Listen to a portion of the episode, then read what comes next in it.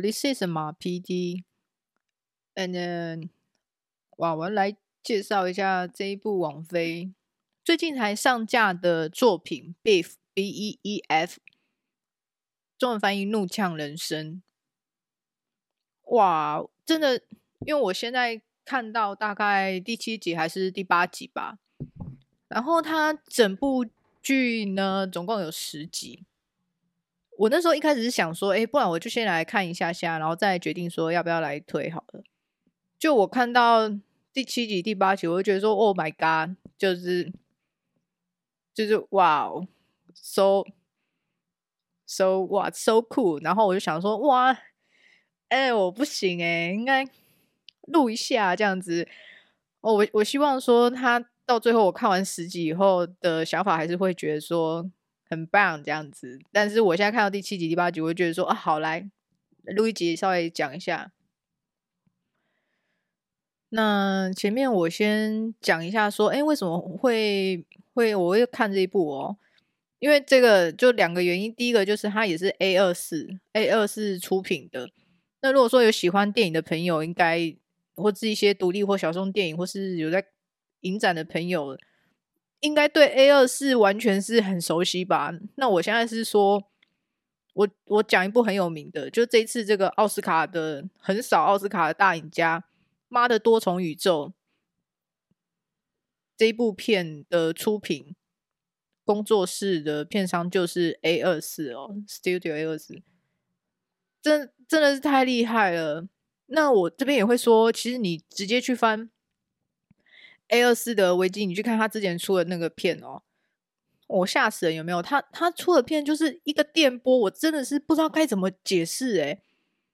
就是他都会出一些很奇怪的片。那我这边的奇怪是一种称赞的意味，那种奇怪就是说你喜欢，你就会觉得很喜很喜欢，然后就是找不到这样的一个风格。那你如果不喜欢的话，也完全是 OK。我就是喜欢这种。很踩在两极，就是他没有在做一些很大众或是很影响大众。Even 妈的多重宇宙的话，我觉得其实他在奥斯卡上可以横扫这么多奖项，我也是蛮惊讶的。因为我我我我希望这是真的，就是市场开始逐渐的更南瓜，或是更拥抱一些更小众或是一些风格很奇特的作品。当然，呃，我这边没有要讲那个妈多，但是妈多真的是很赞。但是我完全也可以理解，如果有一派的人，有一派的观众，完全是觉得说妈多到底在演什么？这什么乱七八糟的东西，看不懂，好奇怪，为什么可以得那么多奖？我完全可以理解啦，因为我觉得就是就是这就是我很喜欢 A 二四的地方，就他在做一些很很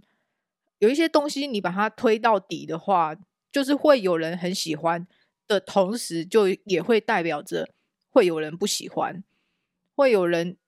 觉得心有灵犀，觉得说：“哇靠，这东西真的太酷了！”就一定会有另外一派的人觉得说：“说哇，你做的什么垃圾东西之类的。”我觉得我后来我自己觉得，后来到后来的想法是这样，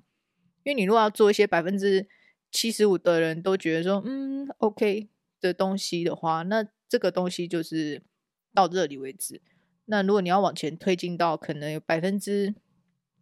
百分之二十的人觉得说，哇，这东西真的是真的是太棒了，就是 super great，那就会有百分之二十的人觉得说，这东西真的是 garbage，就好像会这样哎、我我不知道为什么，但我确实目前的想法是这样。哎，怎么绕这么一大圈？我要来讲，就是我要完全来吹一下 A 二四，我真的 A 二四粉哦，你去看一下他们那个。那个之前出品的一些作品哦，就什么女巫啊、灯塔啊，然后我记得仲夏魇跟这个之前有一些邪教片的片子也是他们出的，我不知道之前有没有讲过，但是就是也是一些很厉害的作品，风格很奇怪，然后。但是我我不是说，就是有一点我个人是蛮喜欢的。就如果你喜欢摄影，然后你喜欢画面，那你喜欢很美术风格很强烈的话，或是我觉得也有一点点这种底片风格的色调的话，那 A 二四的作品你可能都会蛮喜欢的哦。那除了 A 二四以外，还有另外一个我推这部 Beef 的点，就是他的主演是这个 Steve Yeun，嗯，史蒂芬杨嘛，史蒂夫史蒂芬原，嗯，我不知道中文翻译。那他是一位韩韩裔演员哦，嗯，如果我不知道这样子讲，大家会不会有印象？其实我最早我知道他是我在看那个《Walking Day》。好久以前哦，就那个美剧那个僵尸的连续影集，好像第十季、第十一季，但是我其实从可能第八季还是第七季开始就没有看哦。但是因为毕竟我就是很喜欢这个丧尸我蛮喜欢僵尸片这种末日系列，加上活尸横行的这种惊悚片哦，有一阵子好流行哦，好怀念哦。到后来这梗就被玩玩烂了哈、哦，因为其实就是。后来就是现实世界里面发生的更多堪比末日的这种情况，大家好像就对于这种影集面的末日反而就还好了吧？我猜。那这个 Steve Young 就是在这个《Walking Dead》里面也有演一个角色，我那时候就蛮喜欢他的。然后在后来有一些有一些可能采访啊，或者是他之前好像也有演一些这个。这个韩国导演的片，哎，我有一点点给他稍微忘记，但总之我就是蛮喜欢他这个是会演这个演员的啦。所以这次就是他，然后再加上另外一位主演是黄爱丽，我应该没有记错名字。那黄爱丽的话，我比较不太熟悉，但我知道好像他也有在讲 talk show，曾经这样看过他。嗯，如果讲的这些资料有一些错误的话，我在资讯栏的部分再勘误好了。好，那主要就是因为 A 二四加 Steve Yeun，然后这一部 Beef 怒呛人生，我觉得 A 二四的作品有一个很强的地方，就是说你看他的这个开头，电影或者是这个故事的开头。那你完全是完全猜不到说它的过程跟它的后面会发生什么事情，这种异想天开，甚至我觉得有点很鬼马的这种概念啊，就是 A 二四的这个 一种风格，让你猜不到啊。那我其实蛮喜欢这种猜不到，就是没有一个套路，它不会按照你想象里面的大部分的作品，怎么大部分的故事怎么样去发展，诶，它就是给你完全去颠覆，我就觉得真的超酷的。那这。这部《Beef 怒呛人生》呢，他一开始也就是给了一个这个简介，我觉得有写等于没写啦，因为就是说它的开端的，一开始的戏剧的开场就只是说这个 Steve Yeun 跟那个黄爱丽这两个一男一女的的演员的角色呢，他们在路上发生一些争执，们互相开车发生一些争执，然后根据这个叫做。路吼，他们可以这样讲嘛？就是有一些人，呃，有一些朋友，不知道有没有听过。那我是知道说，有一些人在开车的时候，他就会突然变成某一种人格上升，哈，比如说会大骂啊、脏话啊，或者是会非常的愤怒啊，就是说，哎，前面那台车会不会开车啊，什么之类的，这样的状况我是有听说过的哦。那但我自己是很害怕啦，就是因为我个人是没有办法承受太多太极端的情绪，哈。就是就是哎，先先不要，会怕怕怕的，好，好，那那这个这个怒呛人生一开始就是这两位角色呢，他们分别就是两个非常，我只能说他们各自有自己内心自己的环境里面很多的这种压力，或是很多的性格。哦，我真的觉得 A 二四的角色真的很深哎，好，我就先浅浅的带过。总之就是，它就是一场车祸的疑似擦撞，或是一些不愉快的事情。那由这个为起点，开始向下延伸。我觉得它这应该是一个双主角哦。其实，嗯，它不算是一个单一主角，它是双主角、双主线。我甚至可以这样讲。那我觉得 A 二四在处理这种双主线的话，其实蛮厉害。在这上面，我会看到有一点点那种妈多的感觉哦。可能是因为。嗯、角色是亚裔呀，然后又是一些很压抑，然后又有很多这种，我觉得就是亚洲的家庭哦，才会去了解的这样的一种文化脉络跟成长背景，就是很很亚洲，我就觉得说现在可以这样讲，之后妈多之后，是不是这种很亚洲的，要把这种亚洲的这种怎么讲啊，很很很沉重、很 heavy 的一些东西，把它很认真给它搬上来哦，就是可能让西方的人去理解，或是说让可能越来越多的亚裔在西方，我不知道这是到底是一个怎么样的趋势或文化，嗯，因。应该是说，我觉得有些时候很多外国人片拍的关于亚洲人的片，其实我觉得有时候看你就觉得说，嗯，好，就这样浅浅的看过去，但他就是烧不到那个点，有没有？就是没有没有写到很三分七分哦，那种那个点就是打不到那个概念。那但是我觉得像妈多就有做到这个这个哈、哦。那我的意思是说。这种外呃西方文化脉络下去拍的这种亚洲片，跟真的有去抓到这种亚洲价值观、亚洲文化脉络长大的这种这种压力感哦，去去拍的片，这两种派别是不太一样的哦。那我觉得妈多的话就是属于后者，就是你 真的是，当然如果说你不喜欢妈多的话，我觉得就是嗯。好用，然后但是因为我是很喜欢妈多的的的观众嘛，对不对？好，那那我觉得你喜欢妈多的那种整跟那个氛围那个 vibe 吧，你就会喜欢《怒呛人生》。哇，好，那所以就是说我我后面又开始会稍微给他爆了一下下咯。其实应该也是还好啦，因为我保留了最后三集没看。诶，我觉得这样是不是一个其实是一个好的方式啊？就是就是说，所以我现在就是。有兴趣的片，我给他看了七集八集，然后我就是留着最后的结局的尾巴的两集没看，然后我来来推一下哈。那这样也不算是暴雷，完全暴雷吧？因为毕竟我自己连结局也都没看嘛，是不是？好，那我接下来讲的关于《怒呛人生》Beef 的话，就大概剧情的话到第七集还是第八集。我会说前面三集或者前面四集都还在慢慢一个铺陈，然后慢慢的去带出这两个角色他们的家庭啊，他们的工作哦，他们的生活的一些状况。嗯，我真的是蛮喜欢的，就是他会很真实的去反映出他的角色的日常生活，然后跟他的一些这个情绪上的转折会互相对应哦。那你可以很真实的去了解到说啊，他的比如说他的婚姻啊，他跟小孩的关系，他的家庭，他的一些一些角色的塑造非常的立体，我很喜欢这一点。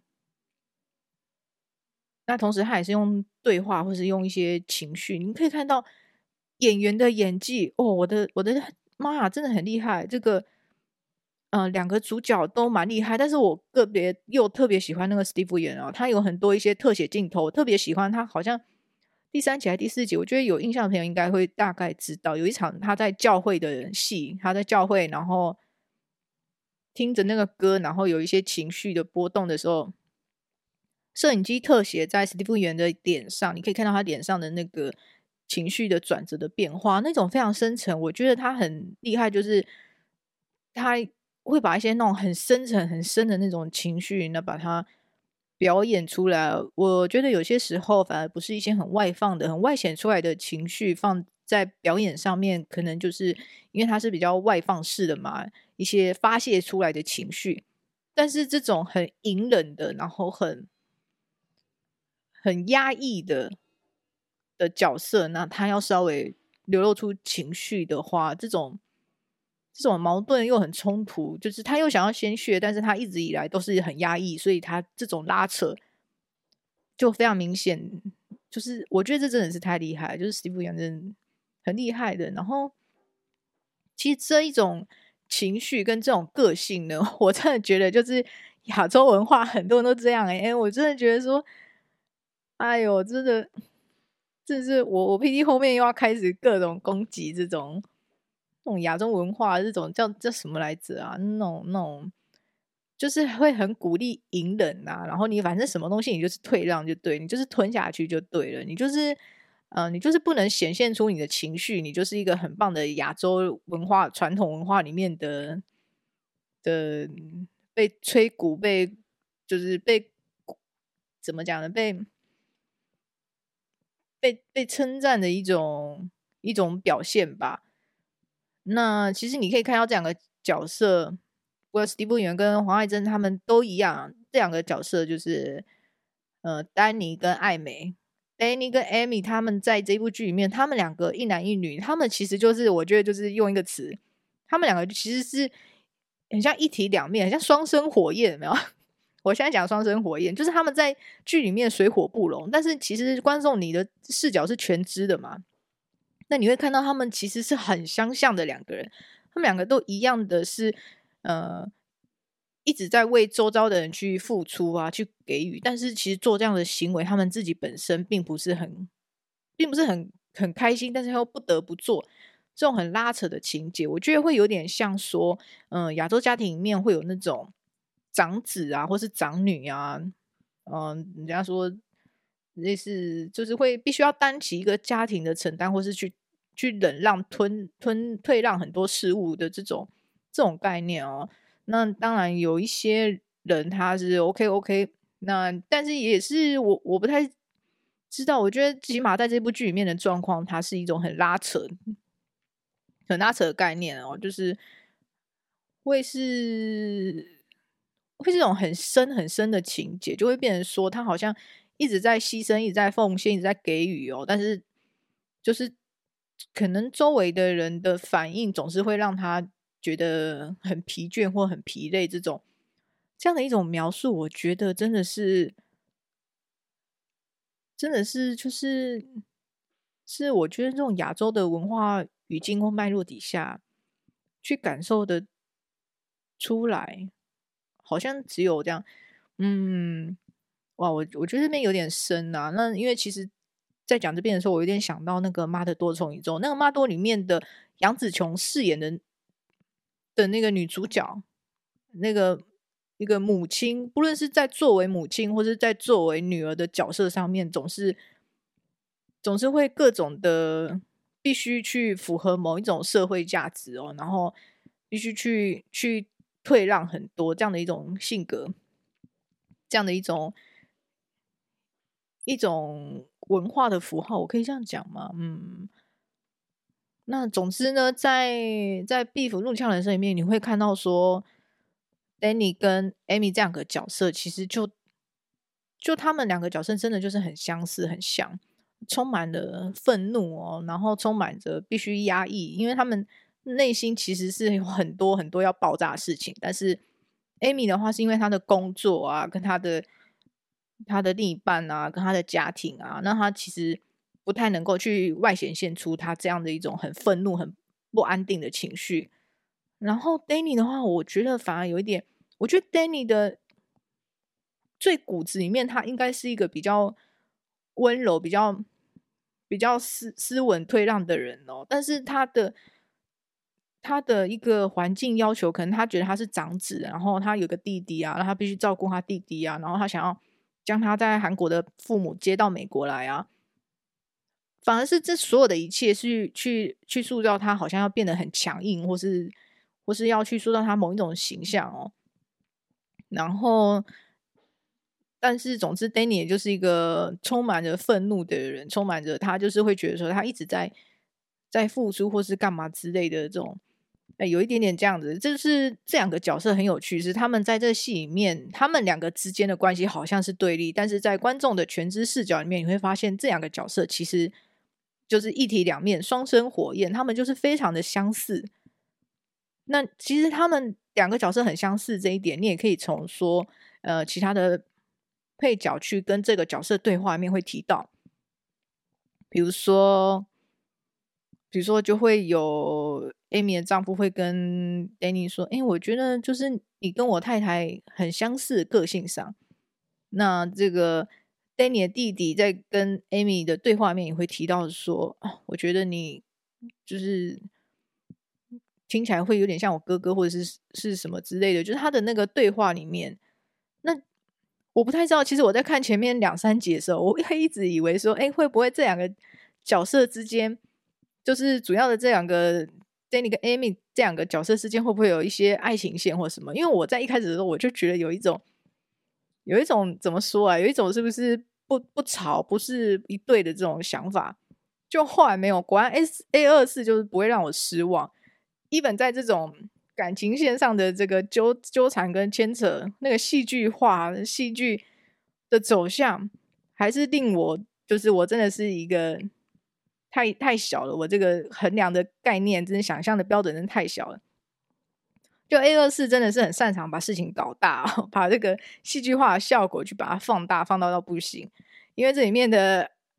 爱情线呢，真的是。我却蛮复杂的，那我觉得这个讲其实没什么意思，就是你进去看一下，才可以去慢慢的去感受那种哈什么不是吧？你你的意思说现在是他们现在哈？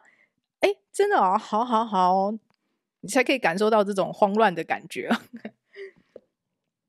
好啦，我那我是说，我就是说，他这里面的这个人物的关系跟关人物的彼此之间的关系的变化，其实都是蛮复杂跟蛮。蛮多种情绪去糅合在里面的哦，呃，不会说是很单纯的。其实我觉得这真的就是很真实，因为真实的人生里面，你可能在关系的判定不会像在戏剧里面那么的单纯。比如说敌人跟敌人之间就是互相仇视，那比如说这两个人之间就是爱情线，那他们就是很纯粹的去爱情啊。其实很多情绪是混杂在一起的，特别是。我觉得他这个处理上就是非常的细致。那比如说，我打个例子好了，像是里面的主角哦，好像是互相是仇人一样的的 Danny 跟 Amy 嘛，我会觉得说，其实他们会在某一些点上，他们反而是可以很彼此理解对方的这样一个点，只是因为他们相遇的方式让他们充满了怒气，但其实他们在性格上，或是他们在呃了解事情的。想法跟价值观上面，其实他们是真的很相似的。也就是说，也就是说，你其实会淡淡的看出说，这两个人之间就是虽然互相仇视，但他却是又有一些，又有一些这种共同点哦，就是别人没办法理解，但他们其实可以互相理解这种奇妙的共同点在。那比如说，我们说 Amy，Amy 她是一个呃女强人，那她有一个很体贴的。老公跟女儿，那看起来好像是很完美的一个 couple，然后，但其实就是因为她老公是一个比较温柔，然后比较正向想法的，会比较说，我们会说就是非常理想派的，就是一个好人。那其实反而是他这样子很温柔、很体贴的一个概念，其实对 Amy 来说，在有一些时候，有一些对话里面，虽然她。呃，跟她老公之间的关系应该算是不错吧？我我在猜啊，因为其实我现在也才看，没有看到最后面。算是虽然算说是人人称羡的一种夫妻关系，但是其实，在某一些关键的对话上面，你就可以知道说，就是 Amy 不管怎么讲，她老公绝对无法理解的。那她老公的一些想法，就是 Amy 应该就是也没办法去去知道的。就是说，这种。有些时候我会会觉得说人跟人之间的理解啊，嗯，我觉得有些东西真的是语言算是一种沟通的工具，但是其实好像好像真的就是就是你如果其实能够互相理解的话，基本上那个基础，比如说我们说这个三观啊、价值观啊、金钱观，或是这种成长的环境里面，影响真的很大，因为不同的。人不同的遇到的事情，跟他不同的成长跟原生家庭，他会对于他会对语言的背后的含义会有不同的想象，或是不同的理解方式。那其实就算说你是可以沟通好了，你是可以互相理解好的表面上的意思啊，你们可以起码达成一个共识，共识这边加个引号。我觉得在这个想法之下，其实都有一个前提，就是，呃，双方之间的对于一些事物的大致上的价值观跟理解是有一定程度以上的的互相的是有共通性的。我这样说，是真的是一些感悟啦。我觉得就是 PD 的目前的一个对于其他一些发生周遭的事情的一些想法和一些感悟哦。然后我觉得这个东西是真实的，但是我觉得其实之前看过很多戏剧啊，或者很多影视啊，那你知道我就是喜欢看电影或者什么。其实他电影里面去描绘出的都是一个比较理想化、比较梦想化的这样一个阶段哦。例如说，很多时候有很多的情况跟问题跟关系都不是一两件事情然后可以解决。然后我觉得西方的戏剧节目很喜欢这样，就最后有一个有一个大事件，然后最后大家和解，然后很和乐融融的走下去。哦，这样的事情其实。我觉得其实并没有，因为真实的人生里面就是会有很多的情绪跟很多的关系，大家互相的纠缠或纠结。比如说，有一些时候我们会有一些呃朋友啊，或者是周遭的人，他去讲感情上面的一些困扰啊。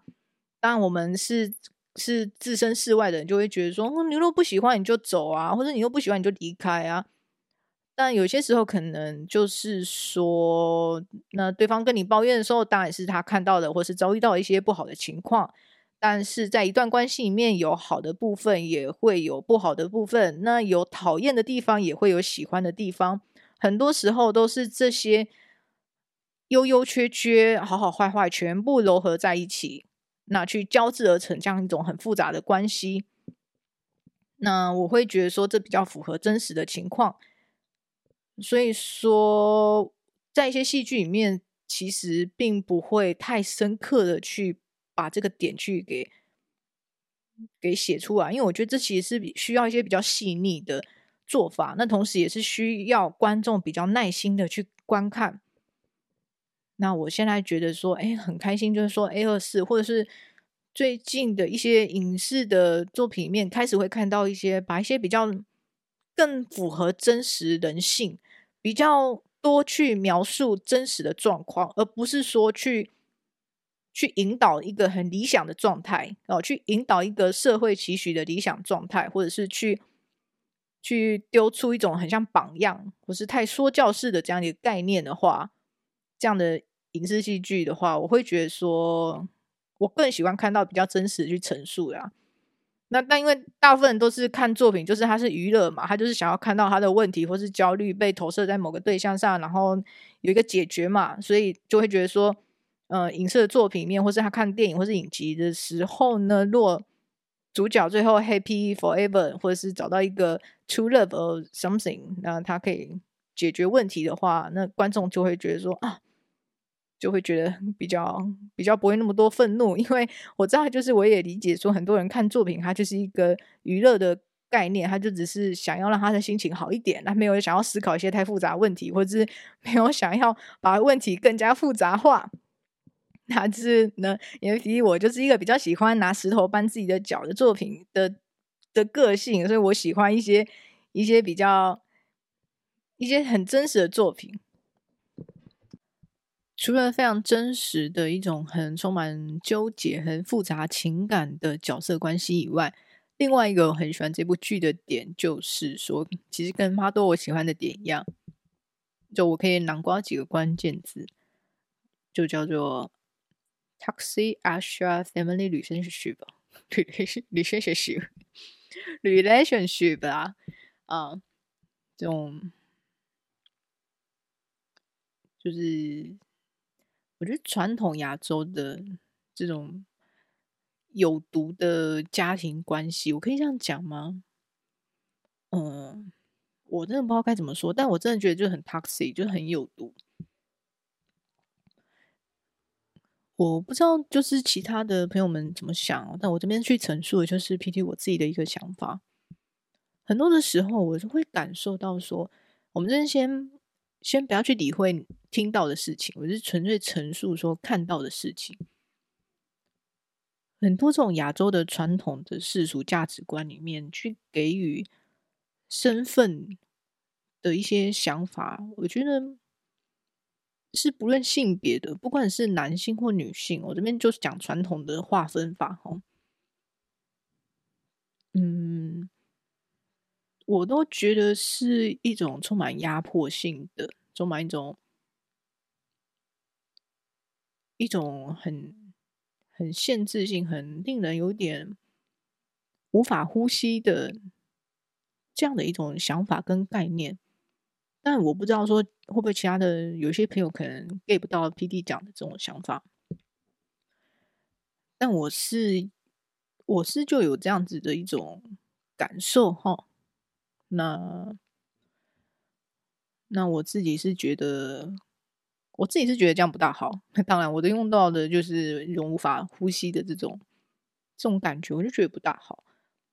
很多时候，我们去看到那些很符合世俗的社会的期许的这种价值观底下的的人哦，我自己会觉得蛮不真实的。好，too good to be true，我觉得蛮不真实的。我就觉得说。朋友们，你们会不会跟 PD 有这样的一种感觉？就是会觉得，就会觉得很好哦，很厉害，很理想，人人称羡。但你就会觉得有那么一点点，觉得好像，嗯，有一丝丝的令人无法幸福。那当然，其实这种事情就是，嗯。这种感觉可能就是蛮见仁见智的啊，因为我知道有一些人，有部分的人可能就是在追求这样的事情，他们会非常认真的、非常努力的去追求这样的一个概念。但怎么说，PD 我就是比较反骨的，所以我就是会觉得好像有一丝丝微好的不太妙。但是呢，就是 PD 我自己的想法喽。那我们就是。就是要尊重每个人对自己的人生都有各自的主张吧。我在想，那起码是回到我在妈多里面，或是我在这个 Beef 里面都有看到的这种很很传统的，然后有毒的亚洲家庭关系哦。那其实你可以看到说，包括女主角 Amy 跟呃男主角 Danny 他们的跟他们的父母互相的应对，他其实没有不是是那种。我觉得之前我听过有一段话讲得很好，那他其实反而不是那种很真的很恶劣、很坏的的家长，他其实并不是这样。我觉得比较大程度，他是一种一种讲不出来的冷漠跟疏离感，就他其实也没有。这些家长可能真的也没有做一些什么坏事，或者他真的没有对他的小孩什么暴力，或者太大的这个这个动作。当然，我现在看到第七集第八集，我不知道后面会发生什么事哈，所以先讲一下。我是说，就是普遍来讲，但不知道为什么，就是说，说我我觉得，我觉得，呃，如果朋友你之前有看《妈的多重宇宙》的话，那这个贝果有没有？讲到妈多里面的贝果，那个知道的人就知道，哎，不知道人可以去看一下。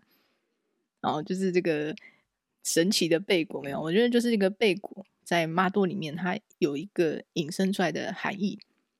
那其实我觉得也是说，在 Beef 里面，或者我觉得在这种很有毒的关系里面会感受到的，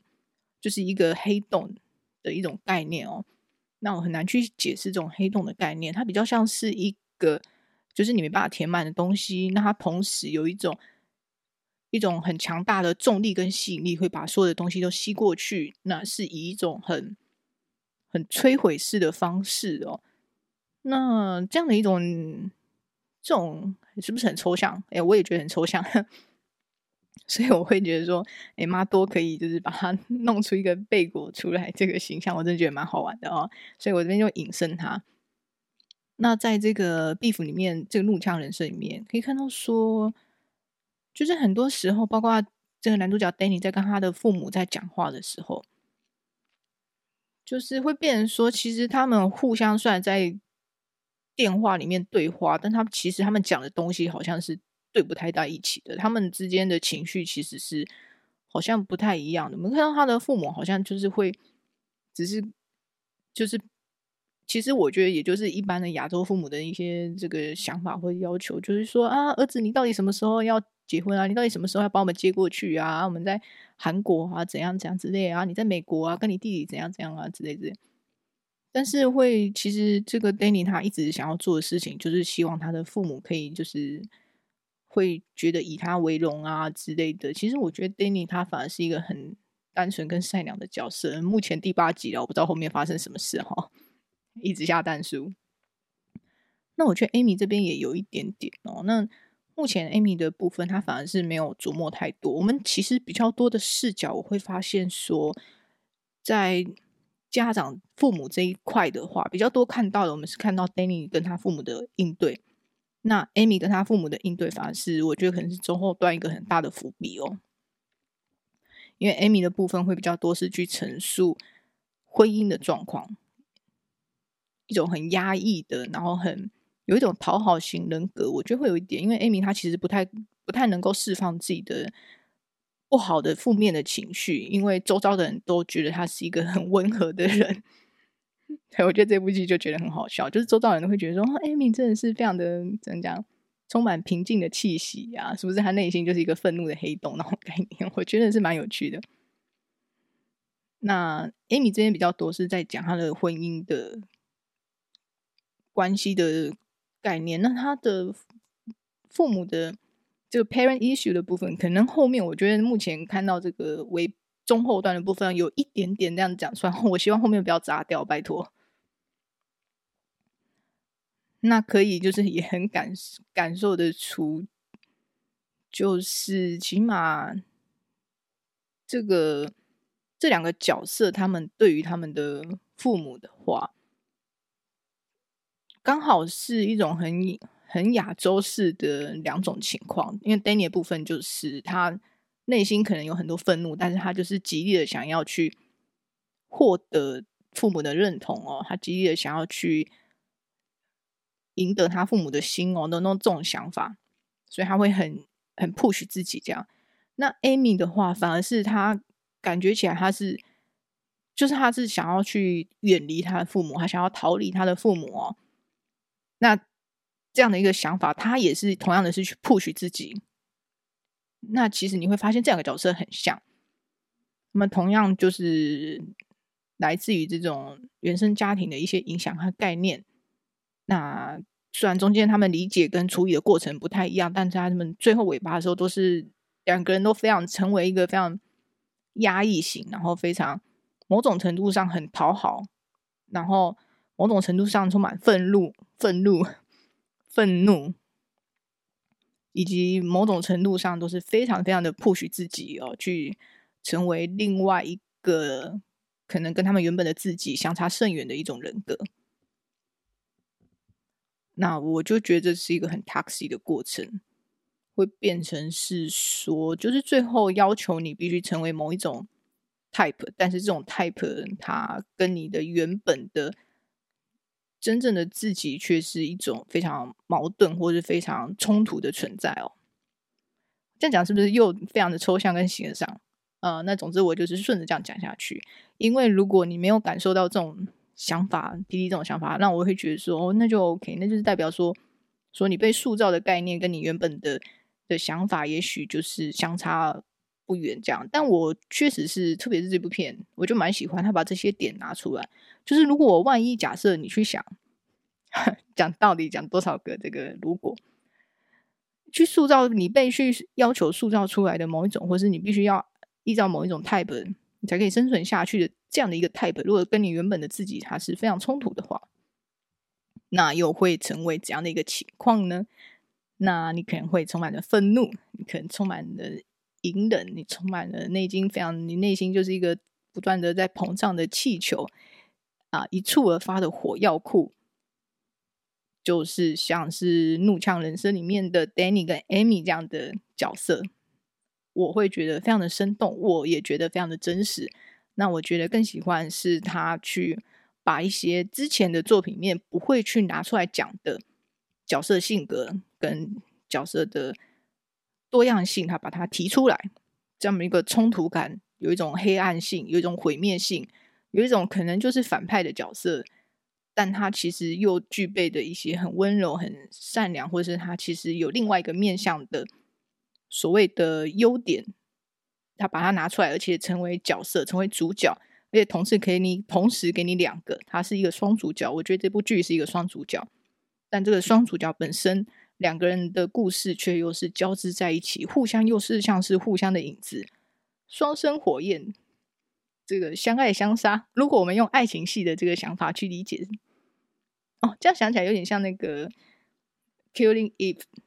那个呃，好，下次再来提。那总之，我是蛮喜欢这种很细腻、很多样性的的这种。故事的发展，同时我猜不到它后面会发生什么事，这点让我非常的激动啊！好喜欢这种猜不到的感觉，真好。那手法就是一个 PD 在看《怒呛人生》Beef 的前八集的一个推荐的想法。呃，如果后面如果砸锅的话，后面如果真的很砸锅的话，嗯，可能就是也可以再来录一集来大骂或者是发飙之类的，就是说我真是看错了啊。但我觉得我是蛮相信 A 二四的品质啦，应该是不会让我们失望吧。